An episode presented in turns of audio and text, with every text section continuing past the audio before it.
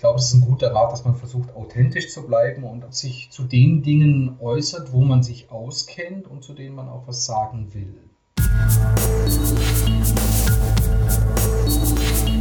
Gesprächsstoff, der Forschungspodcast der Hochschule Fulda. Für alle, die mitreden wollen.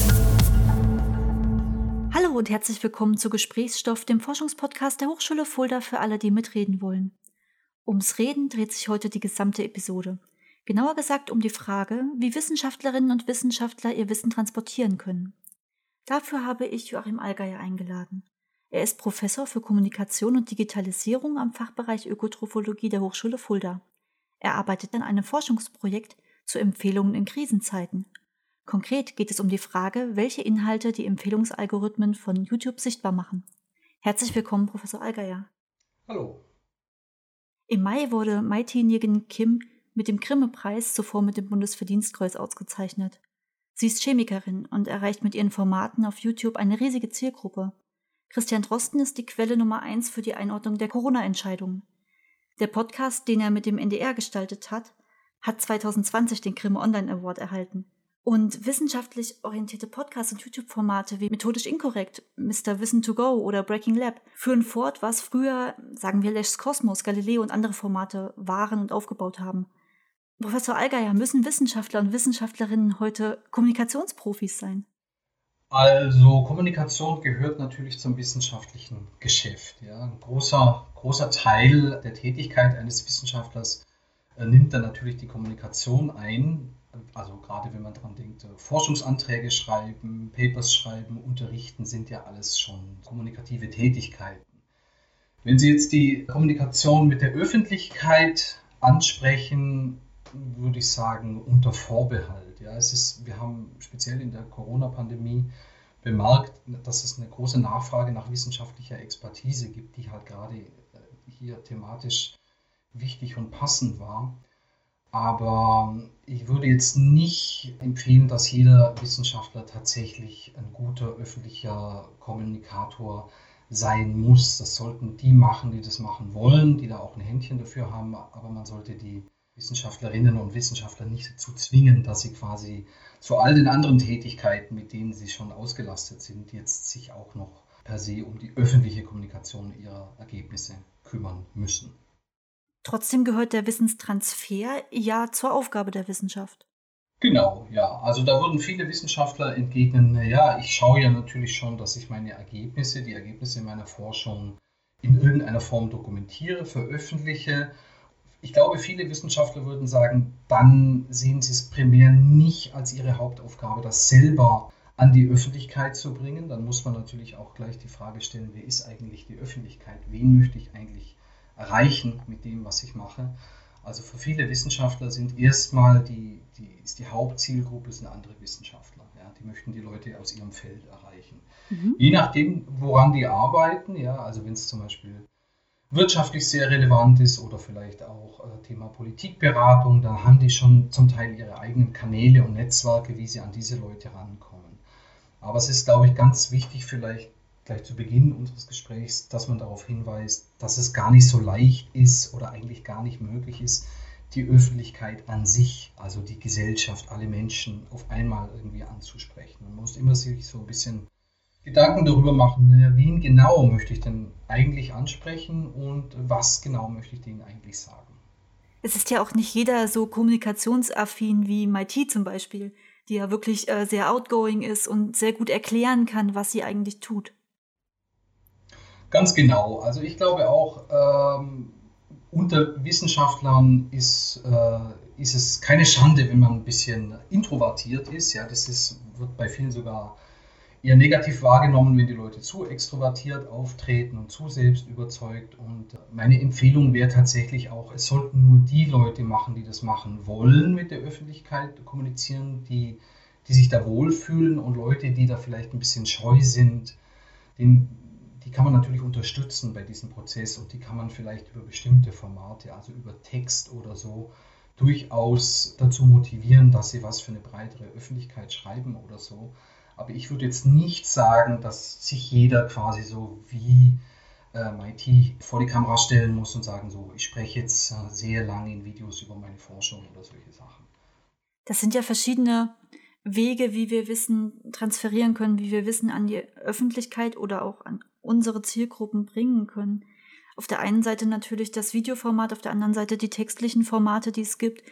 Podcast, was wir hier tun, ist natürlich auch ein Format, mit dem man gut arbeiten kann, das immer, immer größer wird. Gerade kam eine Studie einer Trierer Wissenschaftlergruppe raus, rund um Professor Dr. Hans-Jürgen Bucher. Und die haben in einer vergleichenden Rezeptionsstudie analysiert, wie wissenschaftliche Themen eigentlich rezipiert werden.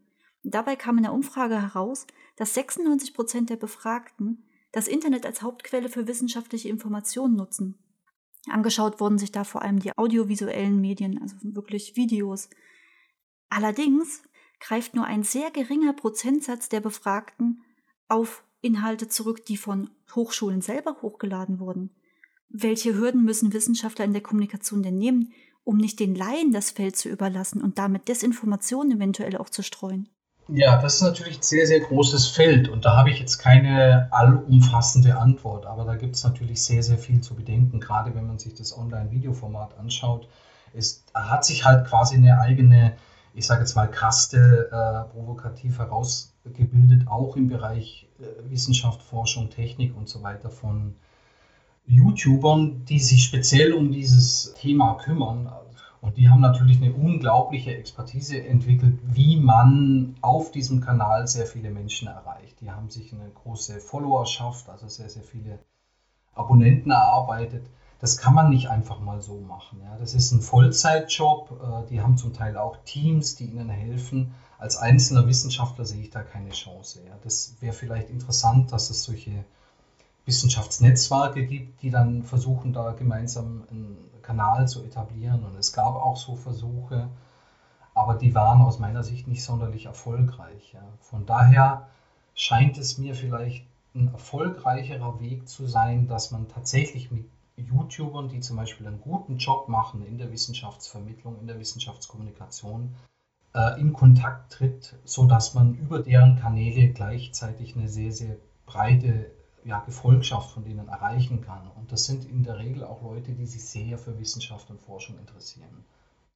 Die übernehmen praktisch die Aufgabe, die bisher klassische Wissenschaftsjournalisten ausgefüllt haben. Teilweise ja, aber eben nur auf bestimmten Plattformen. Also die mögen das nicht so gerne, wenn man die Influencer nennt, ja. weil das für die so einen negativen Beigeschmack hat. Der Influencer ist dann so diese oft diese kommerzielle Einflussnahme, jemand überzeugen und eher so in die Richtung von manipulieren. Also ich hatte die Gelegenheit, mit verschiedenen von denen zu diskutieren und, und zu sprechen. Und ich frage die dann immer, wie seht ihr euch denn selber? Seid ihr Journalisten oder, oder seid ihr Wissenschaftskommunikatoren? Und äh, da geht die Antwort in der Regel relativ weit auseinander. Ja. Mhm. Manche sagen, sie sehen sich tatsächlich als Journalisten, manche haben auch eine solide journalistische Ausbildung, wie eben Mirko Trotschmann, Mr. Wissen to Go zum Beispiel. Aber es gibt auch andere, die haben einfach wirklich einen sehr, sehr starken wissenschaftlichen Background. Also die angesprochene MIT zum Beispiel von MyLab, die ist halt promovierte Chemikerin, hat einen Postdoc gemacht also die ist schon mit beiden Beinen einfach in der Wissenschaft drin gestanden, kennt sich auch sehr gut aus und die würde sich, glaube ich, schon von der Identität her erstmal als Wissenschaftlerin beschreiben. Wenn Wissenschaftler sich, ja, sagen wir, mit YouTubern zusammentun oder versuchen, ihr Wissen über YouTube-Kanäle zu kommunizieren, laufen sie dann nicht auch Gefahr, ihre Wissenschaft mehr und mehr nach den Bedürfnissen der YouTuber auszurichten? Die Gefahr besteht natürlich. Man muss sich da schon anschauen, mit wem tue ich mich da eigentlich zusammen. Ja, was haben die Leute bisher so gemacht? Und natürlich spielen, das darf man nie vergessen, egal welche Plattform man benutzt, bei YouTube ist noch ein Sonderfall. Man muss auch so ein bisschen mit einem Auge drauf gucken, was wird denn eigentlich von der Plattform honoriert. Ja? Also nicht alle Inhalte werden gleich promotet sozusagen. Also es kann sein, dass bestimmte Themen auch weniger zum Beispiel empfohlen werden oder so, dass sie schwieriger zu finden sind. Dann spielt da Monetarisierung auch eine Rolle. Also wer kann eigentlich mit den Videos dann Geld verdienen, indem man Werbung schaltet. Das sind schon tatsächlich Dinge, die man quasi ein bisschen bedenken muss. Also es ist kein rein neutraler Kanal, aber eigentlich fast kein Kanal ist äh, rein neutral Was für YouTube spricht, meiner Meinung nach, ist einfach diese Flächenwirkung. Es hatte quasi ist eine der, der größten Plattformen, die es überhaupt gibt, mit äh, weltweit monatlich zwei Milliarden Nutzern. Also da gibt es nicht viel, was da dran rankommt. Und da kann man halt eine, eine sehr, sehr große Zielgruppe theoretisch erreichen. Man muss sich aber natürlich mal angucken und vielleicht auch die YouTuber fragen, weil die können das in ihren Statistiken nachgucken. Wer sind denn die Leute, die äh, sich die Videos auf euren Kanälen überhaupt anschauen? Das heißt, wieder die Zielgruppe analysieren und gucken, sind das die Menschen, die ich auch wirklich ansprechen möchte. Genau, wie gesagt, ich denke, das sollte man sich gleich zu Beginn fragen, wen möchte ich denn eigentlich erreichen und was könnte ein geeigneter Kanal dafür sein. Das ist, glaube ich, keine gute Strategie, dass man sagt, ich nehme einfach das Größte, was es gibt, weil je größer die sind, Aufmerksamkeit ist ein knappes Gut, desto schwieriger ist es auch da reinzukommen und desto größer sind dann vielleicht auch die Kröten, die man zum Teil dafür schlucken muss. Ja. Desto mehr wird einem vielleicht vorgegeben, unter welchen Bedingungen und so und zu welchem Thema. Und man kann ja zum Beispiel auch mal gucken, ja, gibt es auch so mittelgroße oder kleinere Sachen, die vielleicht eher in meinem Thema basiert sind, die sich da gut auskennen, die eine Zielgruppe haben, die sich auch für mein Thema durchaus ein bisschen mehr interessieren als der Durchschnitt. Und äh, das wäre ja vielleicht mal so ein so ein guter Startpunkt, dass man guckt, wer da so aktiv ist und vor allen Dingen, wer da auch so eine hohe Glaubwürdigkeit hat. Die klassische Arbeit, die eigentlich die Öffentlichkeitsarbeit in Hochschulen übernimmt. Genau, die Öffentlichkeitsarbeit von Universitäten, das wäre vielleicht immer noch eigentlich, wenn man Öffentlichkeit erreichen will, mit einer der ersten Anlaufstellen, dass man quasi den klassischen Weg geht, da sitzen ja in der Regel Kommunikationsexperten, dass man sich mit denen auch bespricht. Die haben in der Regel natürlich auch einen viel besseren Überblick über die ganze Kommunikationslandschaft als der einzelne Fachwissenschaftler, der sich natürlich in seinem Fachgebiet sehr gut auskennt. Das würde ich auf jeden Fall empfehlen, dass man mit denen zusammenarbeitet und sich da mal anguckt, was schlagen die vor, was man da machen könnte. Kommen wir mal auf Ihr Forschungsprojekt. Sie arbeiten zum Thema Empfehlungen in Krisenzeiten. Welche Inhalte machen die Empfehlungsalgorithmen von YouTube sichtbar? Das ist ein Projekt in Kooperation mit Kantar Public Division im Auftrag der Medienanstalt Berlin-Brandenburg, Landesanstalt für Medien NRW, der Bayerischen Landeszentrale für neue Medien, der Landeszentrale für Medien und Kommunikation und des Berliner Senats. Ganz schön viele Partner, die da mit drin sind. Und sie untersuchen den Einfluss von Empfehlungsalgorithmen auf Inhalte, die wir konsumieren. Wie stark nehmen Algorithmen den Einfluss darauf, welche Entscheidung ich treffe? Ja, ich würde sagen, die nehmen schon relativ starken Einfluss. Äh, das ist uns mehr oder weniger oft gar nicht bewusst. Also wenn man so davon spricht, von diesem ganzen Themenkomplex künstliche Intelligenz, die kommen irgendwann. Nein, die sind schon da, die benutzen wir die ganze Zeit. Die sind halt relativ unsichtbar und äh, jedes Mal, wenn wir im Internet unterwegs sind, ist die Chance relativ groß, dass wir schon mit irgendeiner Form von künstliche Intelligenz interagieren. Auf YouTube ist ständig natürlich vermittelt. Ja. Erstens stellt sich die Frage, wie finde ich denn überhaupt die Inhalte, die ich mir da angucke?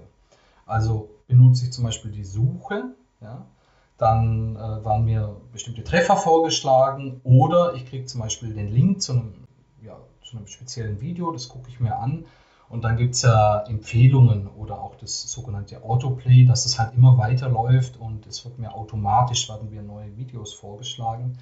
Das sind zum Beispiel verschiedene Algorithmen, die haben verschiedene Suchkriterien. Ja. Also wenn man zum Beispiel auf, auf YouTube nach einem wissenschaftlichen Thema sucht, dann über die Suche, dann ist die Chance relativ gut, dass man etablierte Medien, Beiträge zum Beispiel von öffentlich-rechtlichen Medien und so weiter als Videoangebot bekommt. Die Chance, dass man da auf Desinformation verwiesen wird, ist ein bisschen kleiner, wie wenn man den anderen Algorithmus benutzt, also einfach dieses, dieses Autoplay und dann sich immer weiter reichen lässt. Da hat man zumindest früher festgestellt, dass es zu einer Radikalisierung kommt, dass die Inhalte oft extremer werden. Das ist quasi mal so, haben wir versucht mit einer neutralen, nicht personalisierten Suchen und Empfehlungsbäumen und so nachzuvollziehen. Jetzt wird es aber ein bisschen schwieriger aus Forschungsperspektive, wenn man bedenkt, dass alles, was ich mir auf YouTube jemals angeschaut habe, bildet eine Suchhistorie ab, die, die, egal ob ich eingeloggt bin oder nicht, ob ich ein Konto habe oder nicht, ja, es wird trotzdem erkannt. Und das hat einen großen Einfluss darauf. Die Algorithmen wissen das und schlagen uns immer mehr Inhalte basierend auf dem vor, was wir uns früher schon angeschaut haben. Also das bedeutet, wenn ich mich immer für ja, äh, wissenschaftliche Darstellung von, von Wissenschaftlern interessiert habe und für öffentlich-rechtliche Medien zum Beispiel, dann ist die Chance relativ groß, dass ich weiter solche Dinge vorgeschlagen bekomme. Wenn ich aber mal abgebogen bin in die Welt der Verschwörungstheorien und äh, Desinformation, ist die Chance auch sehr groß, dass ich eben mehr davon empfohlen bekomme. Und das ist natürlich ein, ein Problem. Da tun die Algorithmen durchaus vermitteln und äh, das nächste Problem ist halt, dass es komplett intransparent ist. YouTube, die geben ihre Daten nicht raus, die sagen nicht wirklich, wie es funktioniert. Das ist sozusagen deren Geheimrezept, äh, das nicht offengelegt wird. Und das macht es für uns sehr schwierig, irgendwie das wirklich zu rekonstruieren. Wir können nur so Tendenzen feststellen, was da passieren kann unter bestimmten Umständen das ändert sich ja auch immer wieder. Die Algorithmen werden ja auch immer wieder angepasst und optimiert. Das heißt, wenn etwas vor zwei Jahren galt, gilt das heute wahrscheinlich nicht mehr in dem Umfang. Ganz genau, ja. Also so der, der Rhythmus, in dem das wechselt, das ist äh, nahezu wöchentlich oder alle paar Wochen. Ich meine, das sind sehr, sehr komplexe Algorithmen. Ja. Und zum einen sind sie selbstlernend, ja, also die ändern sich selbst und äh, verändern ihre eigenen Parameter, aber dann schrauben wieder die äh, Google-Ingenieure auch noch ein bisschen dran rum. Das muss man halt wissen. Und von daher ist tatsächlich die Arbeit, die ich vor, vor ein paar Jahren gemacht habe, und wenn ich das dann mal wiederhole, meine Suchen oder methodischen Herangehensweisen, dann komme ich schon zu komplett unterschiedlichen Ergebnissen. Von daher sind, wenn wir uns von der Forschungsseite dieser Thematik annähern, sind sie immer nur so naja, Schnappschüsse halt. Das, das gilt mal ein paar Wochen, was ich herausgefunden habe. Das kann in drei Monaten aber schon wieder eine komplett andere Datenlage sein. Und das macht es halt sehr, sehr schwierig. Und dadurch, dass es intransparent ist und YouTube und auch die anderen Plattformen, die geben ihre Daten in der Regel nicht raus, die halten das geheim, sehen wir natürlich, hm, da hinken wir immer hinterher. Und es ist ein bisschen schwierig zu rekonstruieren, was wirklich die Kriterien sind, die für YouTube natürlich relevant sind. Wie gehen Sie konkret bei Ihrem Forschungsprojekt vor? Also in diesem Projekt haben wir verschiedene Strategien angewandt. Ich habe da eben mit den schon angesprochenen Kollegen von Kantar zusammengearbeitet. Das sind Data Science Leute, die haben also mit sogenannten Computational Methods automatisiert sich Empfehlungsbäume zeichnen lassen. Also quasi, die sind von bestimmten Startseiten ausgegangen und haben dann sehr genau dokumentiert, wie, geht die, wie gehen die Empfehlungen weiter. Ja, dass man sagt, okay, wir gucken jetzt mal an, wenn wir hier starten, was passiert dann? Und dann haben die tausende von Videos quasi analysiert und kodiert und ist das zum Beispiel Desinformation oder entspricht es zum Beispiel dem wissenschaftlichen Konsens. Und äh, wir haben dann solche Teilstichproben gemacht. Das war unter anderem meine Aufgabe, wo ich diese Videos tatsächlich selber angeschaut habe. Mit meinem Kollegen Julian Schäfer zusammen habe ich das gemacht. Und wir haben uns insbesondere dafür interessiert, was werden denn da für Geschichten eigentlich erzählt. Also ganz detailliert Videos angeschaut, insbesondere Videos, die desinformierenden Charakter haben. Und wir wollten einfach wissen, wie hängen die zusammen, wie hängen diese Narrative, die Stories da erzählt werden. Zum Beispiel Leute, die den Klimawandel leugnen mhm. oder Leute, die äh, nicht glauben, dass es das Coronavirus gibt. Und man kann dann mit der Zeit einfach so Verbindungen zwischen den Leuten, die da aktiv sind und zwischen diesen Akteuren und auch zwischen den Stories herausbekommen. Ja, also das kommt halt zum Beispiel viel aus der politisch rechten Ecke und es gab bisher relativ wenig Analysen, die so vorgegangen sind. Es hat sich aber leider, muss man sagen, seit der Corona-Epidemie geändert, weil einfach klar geworden ist, dieses Desinformationsproblem ist größer, als wir bisher gedacht haben, dass es ist. Okay, wie zeigt sich denn der Einfluss der Algorithmen gerade jetzt während der Pandemie?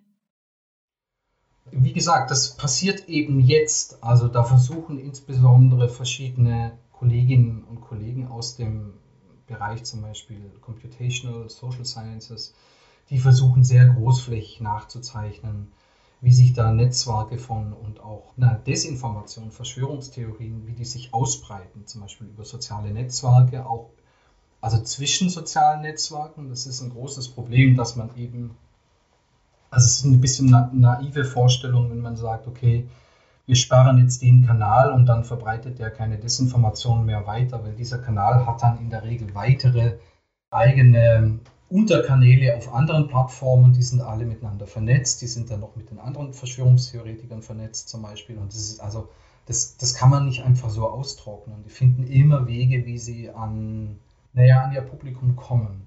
Und die Algorithmen spielen also haben zumindest, das ist relativ gut dokumentiert, dass die Algorithmen gelernt haben, dass äh, Inhalte, die die Leute aufwühlen, die äh, emotionale äh, Reaktionen hervorrufen und quasi Engagement, das heißt, die Leute äußern sich, die kommentieren, die posten, die geben dann Likes oder Dislikes oder teilen die Links und so weiter. Und die Algorithmen waren eben darauf ausgelegt, bisher diese Interaktionen mit den Inhalten zu maximieren. Und es hat leider dazu geführt, dass diese Inhalte, die emotional sehr aufwühlend sind und negativ sind, zum Teil mehr empfohlen wurden als Inhalte, die einfach nur versuchen, neutral Inhalte zu transportieren.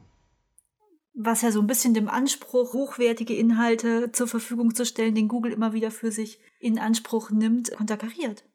Genau, genau. Also letzten Endes, es beißt sich vieles von dem, was die sagen, was sie, was sie machen wollen und was sie letzten Endes wirklich tun. Ich glaube denen schon zum Beispiel, dass die versuchen, die Flut der Desinformation auf ihren Kanälen einzudämmen.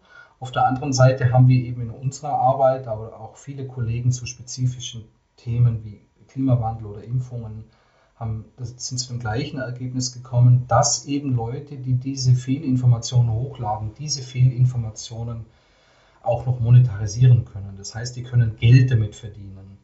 Und das ist quasi ein Anreiz, den die Plattform schafft, um Desinformation weiter zu verbreiten. Und das sollten die halt meiner Meinung nach auf jeden Fall unterbinden, dass Leute einfach keine kein Geld mehr verdienen können mit, mit der Verbreitung von naja, schädlichen äh, Falschinformationen. Ja, da gab es ja jetzt gerade vor wenigen Tagen den Fall, dass angesprochener Mirko Trotschmann öffentlich gemacht hat, dass er eben angesprochen wurde von Agenturen, dass er bitte Desinformation hochlädt und dafür ihm sehr viel Geld geboten wurde.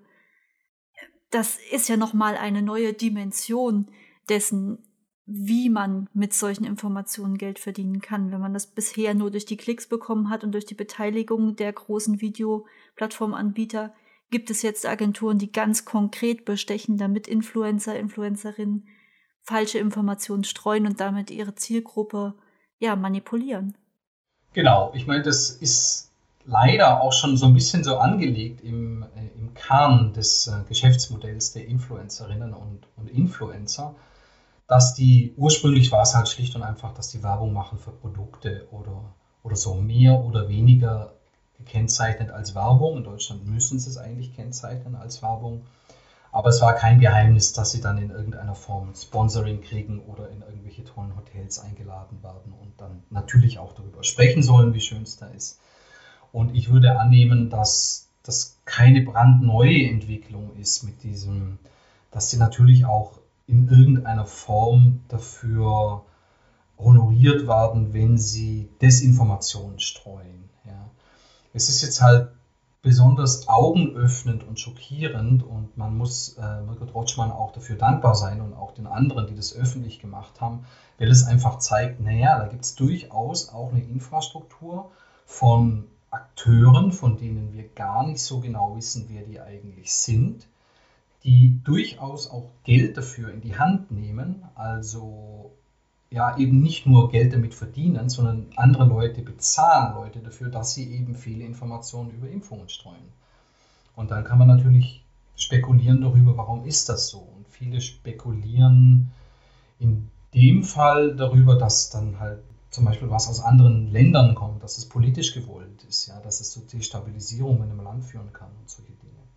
Also da ist es ein großes Thema. Da gibt es, also wenn man über Desinformation spricht, das sind jetzt nicht nur ein paar, ja, ich sage mal, verdrehte Akteure, sondern die Motivationen, da gibt es also ideologische Motivationen, politische Motivationen, kommerzielle äh, Motivationen, weltanschauliche Gründe, warum jemand äh, viel Information verbreitet. Und manche machen es schlicht und einfach, weil sie es auch glauben, dass die viel Information stimmt.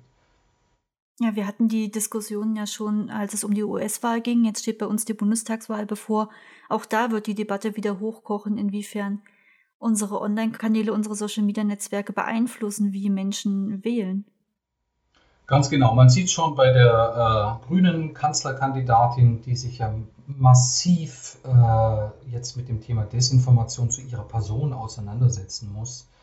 Ja, das ist, ich glaube, das geht nicht mehr weg. Und das ich befürchte auch, das wird nochmal eine ganz neue Dimension erreichen, denn je mehr Technik man da reinbuttert, ja, äh, Stichwort künstliche Intelligenz und diese sogenannten Deepfake-Videos, die quasi den Anschein erwecken, zum Beispiel, dass jemand tatsächlich was getan hat oder was gesagt hat und das sieht man in dem Video und man hört es und es ist nicht mehr zu unterscheiden mit dem, was man in einem realen Video sieht dann wird es sehr, sehr schwierig für uns Menschen zu unterscheiden, ja, was stimmt denn hier jetzt eigentlich. Was kann denn mit den Ergebnissen Ihres Forschungsprojektes jetzt gemacht werden? Wie kann man damit weiterarbeiten? Also zum einen äh, war die, das war eine Auftragsarbeit von den letzten Endes von Medienbehörden. Und mhm. diese Behörden interessieren sich für die Fragestellung der Regulierung. Ja, wie kann man solche sozialen Netzwerk, Interaktionen, Kommunikation und so weiter regulieren. Also da muss man dann sich natürlich viel mit der Rechtsprechung und mit Juristen beschäftigen und was geht eigentlich. Und äh, also das Problem ist natürlich auch, dass der ganze Verwaltungsapparat und der politische Apparat da auch noch ein bisschen hinterherhinkt. Und das Internet ist nun mal global und die Akteure, die da wichtig sind, agieren auch global. Und die Schwierigkeit ist, inwiefern kommt man hier mit einer nationalen Gesetzgebung hinterher, wenn die Akteure eigentlich wo ganz anders sitzen. Also versucht man jetzt auf europäischer Ebene ja, Ansätze zu finden und das wird auch gerade sehr heiß debattiert, so im Kontext der europäischen Politik, wie man mit dieser Desinformationsproblematik umgehen soll. Also es steht schon länger auf der Agenda, aber es, naja, es ist halt ein sehr komplexes Thema und man muss gleichzeitig auch sehr aufpassen, dass man eben nicht das Recht der freien Meinungsäußerung beschneidet. Ja, das ist quasi so ein ständiger Widerspruch. Also wo setzen wir hier äh, die Schere an? Wer darf was sagen und warum? Und wie können wir das tatsächlich so regulieren, dass es aus unserer freiheitlich-demokratischen Grundordnung auch noch tatsächlich in Ordnung ist. Und äh, ich glaube, diese Thematik wird uns noch sehr, sehr lange beschäftigen. Ich sehe jetzt ehrlich gesagt keine einfache Lösung am Horizont. Sie haben ja schon gerade gesagt, wenn wir, wenn die Plattformbetreiber anfangen würden, diese Kanäle einfach zu sperren, dann würden die Leute abwandern auf andere Kanäle, auf andere, zu anderen Anbietern. Gibt es Ideen, was Plattformbetreiber denn tun könnten? Erste Ansätze, welche Empfehlungen man geben könnte?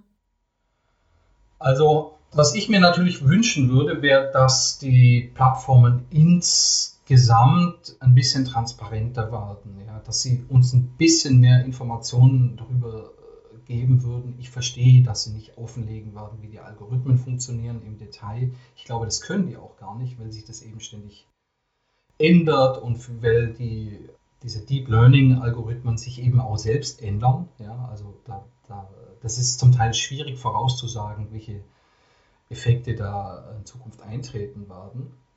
Dann müssen die wieder nachjustieren und so weiter. Aber ich würde mir insbesondere eine sehr, sehr klare Regelung wünschen und äh, große Transparenz, was so kommerzielle Prozesse betrifft. Ja, wer kann da Geld verdienen, unter welchen Bedingungen? Ja, wer kann wo Werbung schalten? Wie kann man das auch verhindern, dass jemand Werbung schaltet? Das wäre mal so der erste Schritt, einfach um die Motivation wegzunehmen, dass man auch quasi mit inhaltlich sehr problematischen Videos zum Beispiel auf YouTube Geld verdient. Das, das wäre so mein, mein erstes Anliegen. Wenn Sie das machen würden, dann wäre das schon mal viel geschafft. Das bleibt ein schwieriges Thema und da schwingt immer so ein bisschen dieses Fallbeil der Zensur mit. Wann soll man anfangen, Leute zu, zu sparen? Wann soll man denen Redeverbot erteilen? Und was sind die Effekte von diesem Redeverbot? Die Effekte sind eben, dass sie abwandern in andere Kanäle, wo ja, die, die halt noch in exotischeren Ländern residieren oder so, wo man wirklich überhaupt keine Handhabe mehr hat und wo die sich noch viel radikaler äußern können.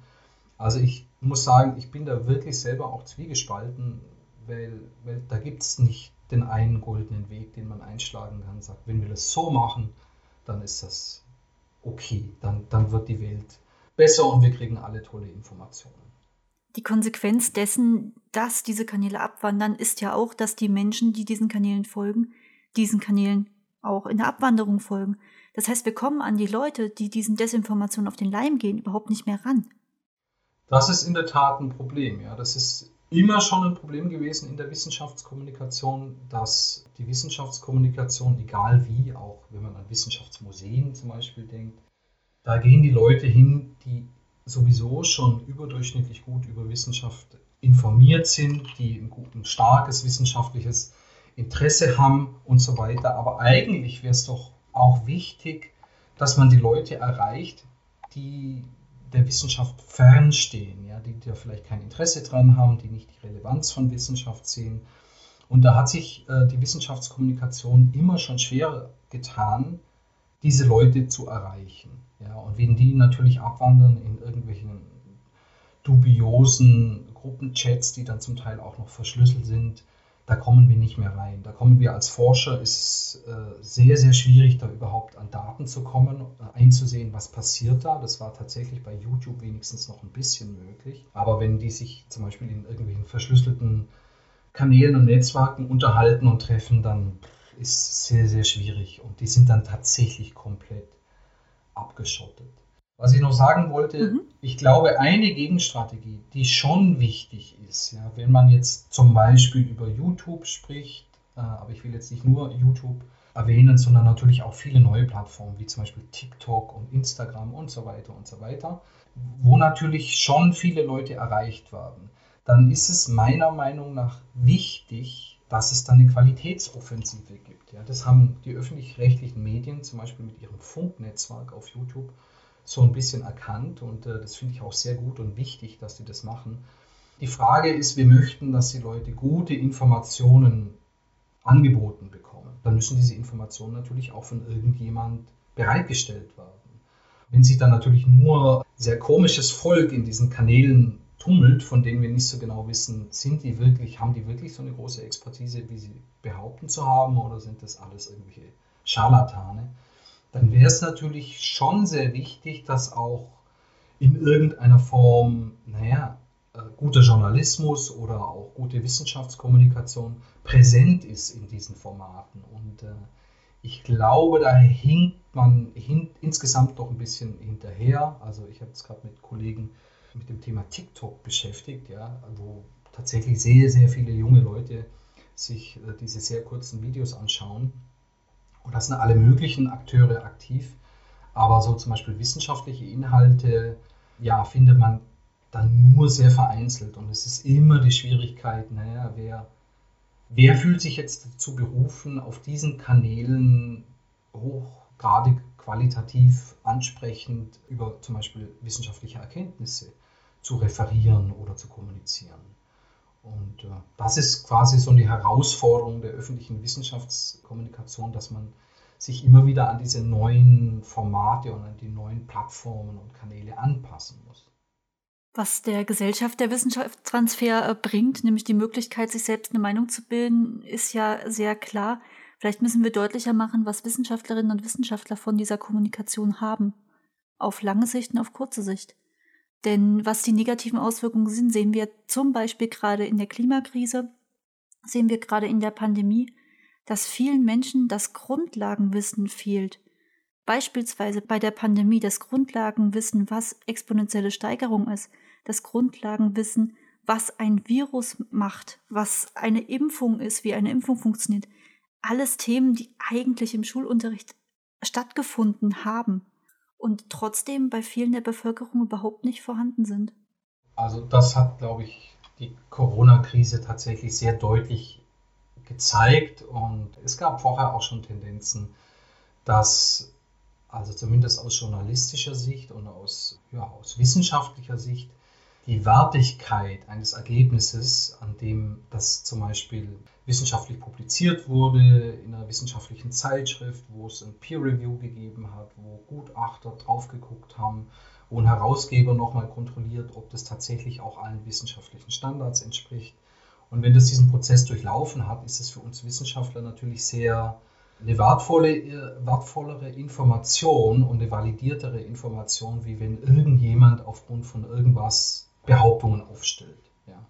Journalisten haben auch ihre Qualitätskriterien, ja, mindestens also verschiedene Quellen befragen, verschiedene Sichtweisen zu einem bestimmten Thema einholen. Also es findet auch eine Qualitätskontrolle statt. Und ich glaube, da fand einfach so eine Erosion statt, dass Leute einfach geglaubt haben, oder es hat sich so ein bisschen in diese Richtung entwickelt, dass soziale Medien irgendwelchen lautstarken Menschen, die sehr vehemente Meinungen zu einem bestimmten Thema vertreten haben und einfach behauptet haben, sie hätten eine Expertise, weil sie zum Beispiel auch einen bestimmten Titel tragen oder so, aber gar nicht die Expertise zum eigentlichen Thema besitzen, dass das gleichwertig wäre wie zum Beispiel jemand, der, der dazu forscht und, und publiziert.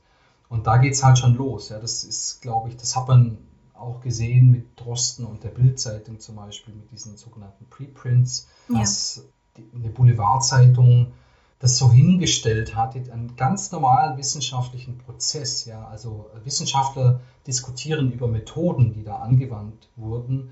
Es wurde so hingestellt, als ob das jetzt ein, ein großer Konflikt wäre und als ob die Arbeit nicht gut wäre, die der macht. Aber es ist ein ganz normaler wissenschaftlicher Prozess, dass äh, Leute Studien begutachten und vielleicht auch mal was kritisieren und sagen, es wäre wär gut, wenn man hier nochmal nachguckt oder hier was ändert. Das ist ja eben der Qualitätssicherungsmechanismus, der da stattfindet. Und wenn das die Menschen nicht verstehen, ja, dass die Wertigkeit der Information, die da bereitgestellt wird, nicht gleich ist, ja, dass es Informationen gibt, die sehr viel besser validiert und kontrolliert wurden und das andere sind einfach nur Meinungen von irgendwelchen Menschen, die sehr lautstark und vehement irgendwas behaupten, für das sie eigentlich gar keine äh, sehr überzeugende Grundlage haben. Wenn das nicht verstanden wird, dass es diesen Unterschied gibt, dann haben wir natürlich ein Problem. Und in der Situation waren wir, glaube ich, zum Teil ein bisschen in der Pandemie oder es wurde zumindest augenfälliger. Ja, ja das auf jeden Fall. Also das Beispiel Christian Drosten hat deutlich gezeigt, dass jeder Schritt in die Öffentlichkeit natürlich auch bedeutet, dass man sich diesen Anfeindungen aussetzt und dass man damit umgehen können muss. Wie kann man Wissenschaftler, gerade Nachwuchswissenschaftler, darauf denn vorbereiten, wenn sie sich entscheiden, selber Öffentlichkeitsarbeit für ihre Themen zu machen? Also meine äh, Empfehlung wäre erstmal klein anfangen. Ja? Also man kann nicht erwarten, dass man ein Profil irgendwo anlegt und dann poste ich was über meine Forschung und dass sich dann sehr, sehr viele Menschen gleich dafür interessieren und dass es überall geteilt wird. Also ich glaube, man muss die Neugier haben, man muss äh, auch bereit sein, sich so ein bisschen mit diesen Kanälen zu beschäftigen. Man sollte sich vorher erstmal angucken, wer ist denn da so unterwegs, was sind Beispiele, die mir selber gefallen, vielleicht versuchen dann mit denen sich zu vernetzen oder denen zumindest zu folgen und vielleicht die auch mal zu kontaktieren. Aber man sollte das, glaube ich, wirklich nur tun, wenn man tatsächlich Lust darauf hat. Ja, wenn man sagt, okay, ich probiere das jetzt einfach mal aus. Man eignet sich das spielerisch an. Man würde einfach mal versuchen, was jetzt poste ich mal hier was über meine Tätigkeit, worüber ich gerade arbeite. Und dann sieht man schon, gibt es da Reaktionen, wie sind die Reaktionen, und was man halt vor allen Dingen braucht, glaube ich, in der Social Media Kommunikation zum Beispiel, ist einfach so eine gewisse Fehlerkultur. Da gibt es kein Erfolgsrezept. Was vor drei Monaten vielleicht noch ein großer Hype war, was da sehr, sehr erfolgreich war, kann dann schon wieder weg sein. Ändert sich halt auch sehr schnell. Ich glaube, die Menschen müssen sich immer, äh, sollten sich überlegen, was taugt, ja, in Anführungszeichen, mir selbst. Hinter was kann ich stehen? Ich möchte jetzt nicht jemand imitieren oder so sein wie irgendein anderer, sondern ja, relativ, man spricht ziemlich viel von Authentizität in den sozialen Medien. Ich glaube, es ist ein guter Rat, dass man versucht, authentisch zu bleiben und sich zu den Dingen äußert, wo man sich auskennt und zu denen man auch was sagen will. Und das wäre, glaube ich, so mein, mein erster Rat. Und man sollte vielleicht vergleichen, jetzt gibt es Plattformen, die wo Text eine große Rolle spielt. Dann gibt es äh, andere Plattformen, die sind sehr visuell, zum Beispiel, wo man viel mit Bildern machen kann. Dann gibt es natürlich Videoplattformen oder natürlich auch, äh, ja, wie zum Beispiel hier, das Podcast-Format, fühle ich mich wohl, ins Mikrofon zu sprechen und das Gefühl zu haben, ja, es hören auch Leute an. Das sollten die Leute vielleicht einfach mal ausprobieren und gucken, hm, mit welchem komme ich denn am besten zurecht. Und natürlich immer reflektieren, wenn Kommentare kommen, sind diese Kommentare wirklich zum Thema oder sind das eventuell Kommentatoren, die einfach nur überall ja versuchen ihre Meinung zu verbreiten und gar nicht so sehr auf die Person eingehen, die wirklich was geschrieben hat. Genau, man muss einfach mit den sogenannten Trollen rechnen. Die trollen sich durchs Internet und schimpfen und motzen und manche sind zum Teil sogar noch Bots oder automatisiert oder so.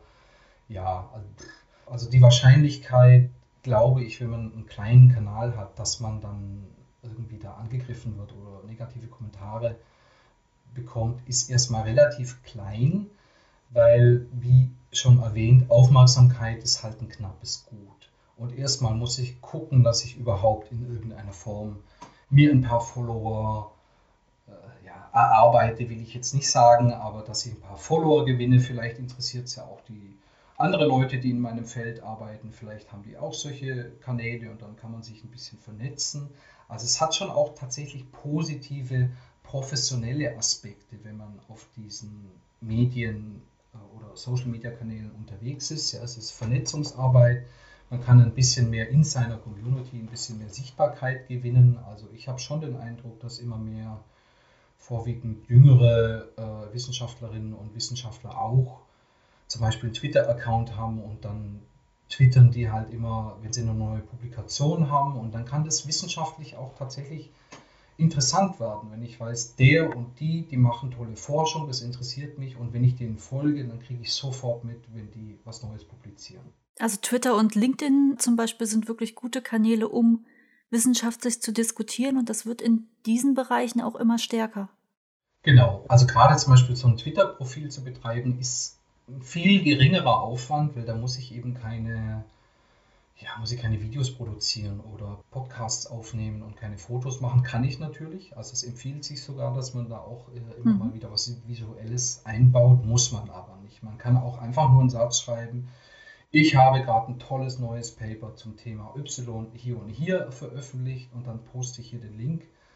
Ja, und dann kriegen es vielleicht schon die 20, 50, 100 Leute aus meinem Netzwerk mit, die sich für das Thema interessieren und möglicherweise äh, empfehlen die das dann wieder und so weiter. Also das kann schon sehr vorteilhaft sein für Wissenschaftlerinnen und, und Wissenschaftler, auch so ein bisschen mehr Sichtbarkeit und Gehör sich zu verschaffen. Professor Alger, jetzt haben wir ganz lange über einen Part Ihrer Tätigkeit gesprochen, nämlich die Kommunikation. Aber Sie sind ja Professor am Fachbereich Ökotrophologie, sind selber Soziologe und arbeiten im Bereich Kommunikation und Digitalisierung. Wie passen denn Ernährung, Kommunikation und Digitalisierung zusammen? Also mit das, das größte Thema in der öffentlichen Kommunikation über Wissenschaft ist eigentlich das Thema Gesundheit und mhm. äh, das Thema Ernährung spielt eine sehr, sehr große Rolle natürlich. Von daher finden wir alles, was ich jetzt gesagt habe, auch das Thema Desinformation und Einflussnahme findet natürlich auch zum Beispiel über Nahrungsmittelkonzerne und so über soziale Medien statt. Also es gibt da genauso ja, zu einem gewissen Grad manipulative Inhalte und Influencer werden gekauft, um Junkfood an Kinder äh, zu vermarkten und solche Sachen. Also das ist schon mal die Schnittstelle Kommunikation und digitale Welt. Ja. Es gibt aber auch so, ich sage jetzt mal, den Hardware-Aspekt, wenn man so will. Also es gibt zunehmend Objekte, die mit Ernährung und Nahrungsmitteln und von mir aus auch Haushalten, ja, Haushaltsführung zu tun haben, die werden auch immer mehr vernetzt. Ja, und da fallen Daten an, die Geräte werden smart. Das hat vielfältige äh, Konsequenzen, die wir noch lange nicht alle verstehen. Aber ich glaube und meine Kolleginnen und Kollegen in der Ökotrophologie sehen das genauso. Da muss man sich einfach verstärkt damit beschäftigen. Ja, was bedeutet das, wenn der Thermomix quasi hochgradig vernetzt ist, mir die Rezepte äh, vorschlägt, möglicherweise verknüpft ist mit dem Nahrungsmittellieferdiensten. Alles wird registriert, wann koche ich was, die Daten werden wieder ausgesendet an irgendjemand, wo gehen diese Informationen hin. Ich kann mein eigenes Ernährungsverhalten monitoren, ja, also dass, dass es quasi dokumentiert wird. Damit kann ich mich zum einen unter Stress setzen. Ich kann vielleicht auch mir, dass es da so ein falsches Gesundheitsbewusstsein gibt, wenn mir irgendeine App sagt, wow, du ernährst dich gerade total gesund und machst genau das Richtige. Und vielleicht ist es aus ökotrophologischer Sicht gar nicht so ideal, dieses Ernährungsprogramm, das mir hier gerade durch die App nahegelegt wird. Das wäre so, das wären alles negative Aspekte, aber natürlich gibt es auch viele positive Aspekte, die man auch nicht vergessen darf. Also man kann natürlich viele dieser Technologien einsetzen, um Dinge effizienter zu machen, um Lieferprozesse, Produktionsprozesse zu optimieren. Man kann da vielleicht auch diesen ganzen Ertrag von Nahrungsmitteln ein bisschen optimieren, ja, Nahrungsmittelverschwendung eindämmen. Da gibt es viele Ideen und Konzepte und das wurde auch nochmal massiv befeuert eben durch die Corona-Krise dass selbst die Hofläden digitalisieren sich jetzt und die müssen sich überlegen, naja, wenn wir halt Pandemie-Maßnahmen haben und die Leute sollen nicht mehr zu uns kommen, dann müssen wir gucken, dass die irgendwie über das Internet unsere Sachen angucken und bestellen können und wir das in irgendeiner Form zu denen liefern. Und da passiert gerade sehr, sehr viel. Und äh, ja, genau, das wäre quasi so der, der Ausblick und ein zweites sehr, sehr großes Themenspektrum mit dem ich mich natürlich im Rahmen der Professur weiter intensiv beschäftigen möchte. Da geht mir die Arbeit, glaube ich, so schnell nicht aus. Das denke ich auch. Das ist ein sehr spannendes Thema und ich denke, wir sollten es zu einem späteren Zeitpunkt in diesem Podcast nochmal aufgreifen und ganz gezielt über Ernährung und Digitalisierung sprechen. Da hätte ich große Lust drauf. Ja, sehr gerne. Wunderbar. Professor Allgeier, ich danke Ihnen vielmals für Ihre Zeit.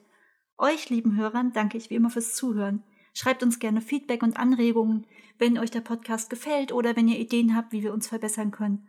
Und ansonsten wünsche ich euch viel Spaß, eine schöne Woche und bis zur nächsten Folge von Gesprächsstoff.